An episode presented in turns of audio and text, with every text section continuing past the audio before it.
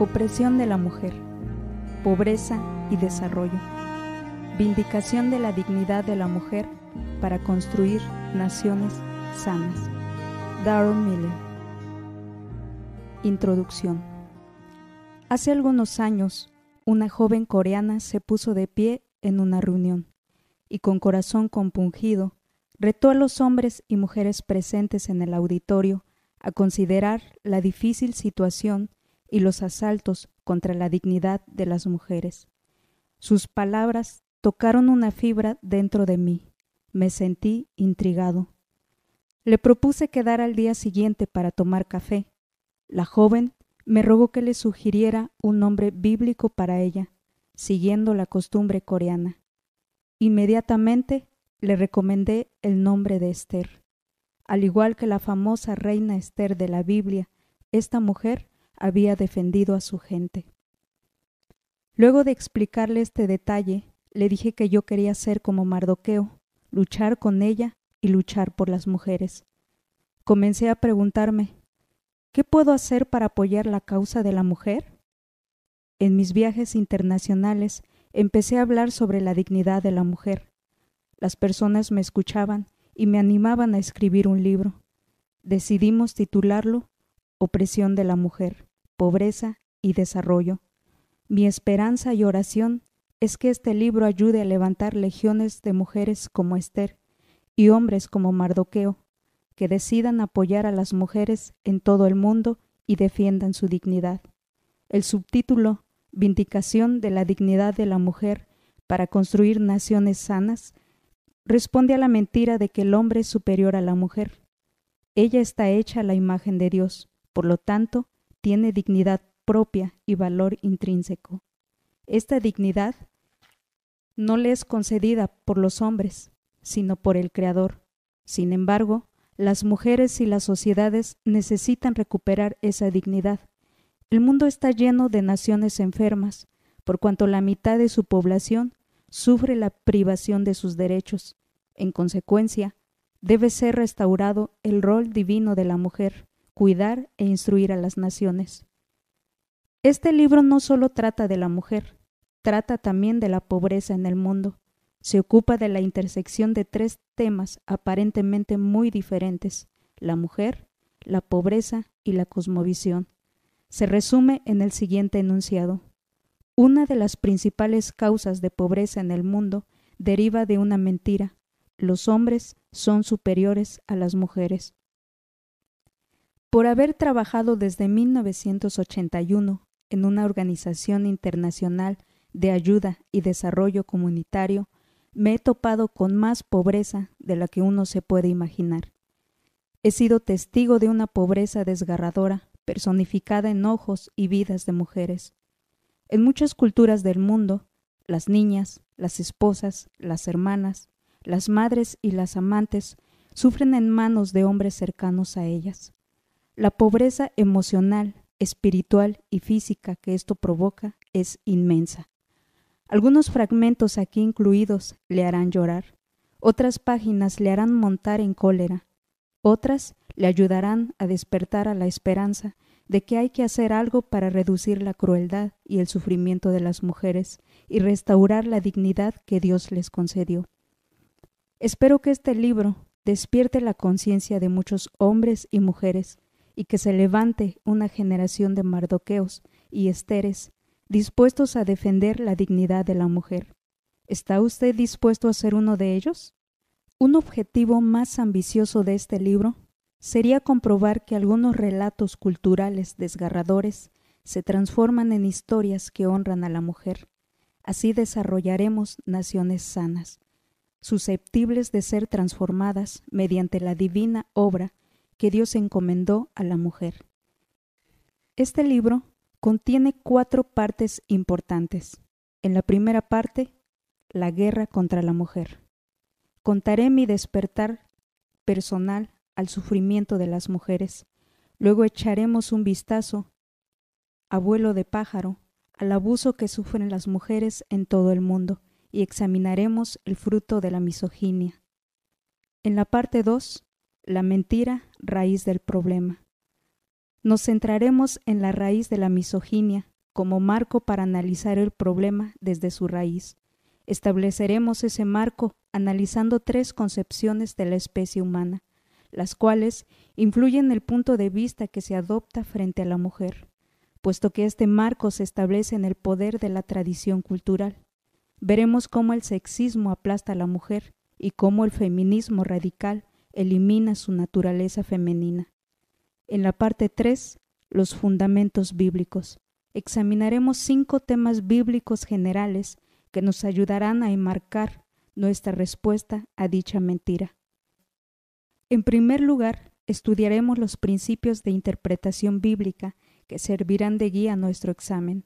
En segundo lugar, exploraremos que la unidad, diversidad de la Trinidad muestra el modelo que sigue nuestra teoría social, que las mujeres no son inferiores a los hombres. Después examinaremos dos conceptos que el mundo considera vicios, pero que el reino de Dios identifica como virtudes, el servicio y la sumisión. En cuarto lugar, consideraremos la sexualidad para descubrir que no se trata de meras diferencias físicas, sino de un reflejo de nuestra naturaleza trascendente. Finalmente, veremos que la estructura corporal de la mujer revela el corazón maternal de Dios. En la parte 4, la historia transformadora, examinaremos la meta narrativa o gran historia bíblica que arroja una perspectiva de la mujer concebida en la mente de Dios y santifica a la esposa de Cristo en el vestíbulo de la eternidad. Veremos que las escrituras comienzan y terminan con nupcias. Comenzando con la creación, veremos que la especie humana, varón y hembra, fue creada siguiendo un patrón trinitario de unidad y diversidad.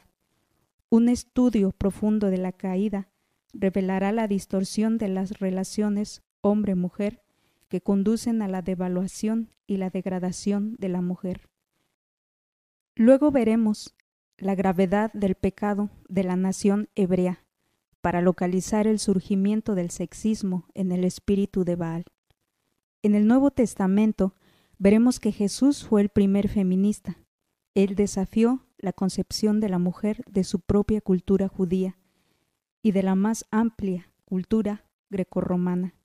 Rastrearemos el nacimiento de la Iglesia y la tenue sombra del glorioso rescate de la esposa de Cristo. En las postrimerías del libro estudiaremos la imagen de las bodas del Cordero como las nupcias que culminan la historia de la humanidad. Este libro termina reconociendo la profunda realidad de que la mano que mece la cuna es la misma que gobierna el mundo. Este libro va dirigido a un amplio espectro de lectores y diversidad de grupos. Uno de ellos serían de los cristianos que sirven a los pobres. Podría incluir a los misioneros, operarios de desarrollo comunitario, ayuda humanitaria, asistentes sociales, voluntarios, miembros de la Iglesia y líderes de organizaciones sociales y espirituales. Confío en que todos ellos encuentren en estas páginas los fundamentos bíblicos para el ministerio y la edificación de comunidades que respeten a la mujer. Un segundo grupo incluye a todo aquel que tenga un interés profesional en temas y necesidades relacionados con la mujer. Podría incluir a los asistentes sociales cristianos y no cristianos, profesionales de la sanidad, terapeutas, consejeros, educadores, clérigos y mentores. Un tercer grupo estaría compuesto por todos aquellos cristianos que deben despertar al abandono y la injusticia que sufre la mujer en todo el mundo, e incluso algunas veces en nombre del cristianismo. La Iglesia es el principal instrumento que Dios usa para transformar la sociedad. Por tanto, debe despertar al abuso que sufre la mujer, tanto dentro como fuera de sus muros, para que Dios la use para traer sanidad a esta forma de quebranto tan personal. Un cuarto grupo estaría formado por no cristianos, que se interesan por el tema de la mujer pobre y sufridora de abusos. Estos lectores pueden conocer la concepción bíblica de la mujer, adoptar una nueva perspectiva y tal vez reconsiderar su opinión sobre el abuso de la mujer en el mundo cristiano. Ellos también pueden descubrir el amor de Dios a la mujer dentro y fuera de la iglesia. El último grupo estaría formado por mujeres interesadas en conocer cuál es su rol en la sociedad. Estas mujeres necesitan comprender su rol desde una perspectiva bíblica y dar una respuesta personal. Nos hallamos inmersos en una gran batalla verbal que afecta, en última instancia, a la esencia misma del ser humano, que significa ser una familia, estar casado y, finalmente, que significa edificar una nación piadosa. Muchas personas pueden disentir en este debate, pero los desacuerdos deben manejarse con civismo y claridad. Por civismo, queremos dar a entender que nunca debemos menospreciar a una persona o su postura. Debemos tratarnos con respeto, como seres humanos, y como hermanos y hermanas en Cristo. Por claridad, debemos buscar los significados y las diferencias precisas sin diluir los asuntos, por amor a la unidad. Así es como hemos concebido y escrito este libro. Todos nos hallamos en un proceso vital. Desde que Dios me abrió los ojos a la perversidad de esta mentira contra la mujer, he emprendido un viaje para convertirme en un mardoqueo que defiende y respalda a mis hermanas. Le invito a acompañarme y a mantener su mente abierta al Espíritu Santo a medida que lee. Confío que al concluir la lectura de este libro usted también sienta una justa indignación contra el maltrato de la mujer, como lo siento yo, y pueda caminar por el mundo decidido a enderezar este mal.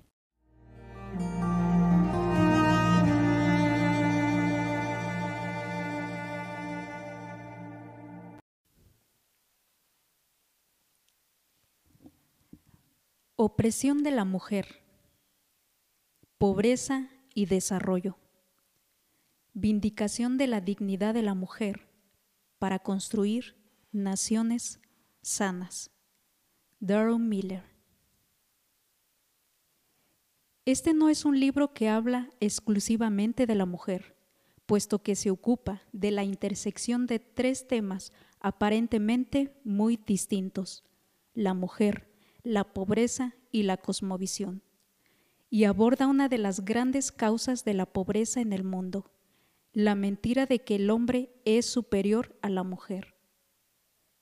Recurriendo a información relativa a la explotación, el asesinato y el abuso, opresión de la mujer, pobreza y desarrollo, explica que las ideas que las sociedades abrazan crean culturas enfermizas o las empobrecen, puesto que la cosmovisión de una cultura determina la idea que ésta se forma de la mujer y el varón.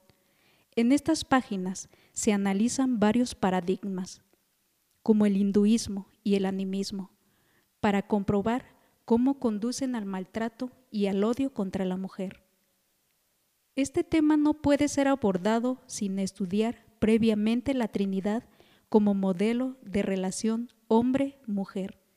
El servicio, la sumisión, la trascendencia de la sexualidad se contemplan sobre esta premisa el varón y la mujer fueron creados iguales por lo que respecta al ser, aunque diferentes en su función. El libro concluye echando una ojeada a la historia de la mujer en el Antiguo y el Nuevo Testamento. A ella le fue encomendado colaborar con el varón en el desarrollo de sociedades saludables y al desafío libertador que Jesús lanzó contra la cultura sexista de su época.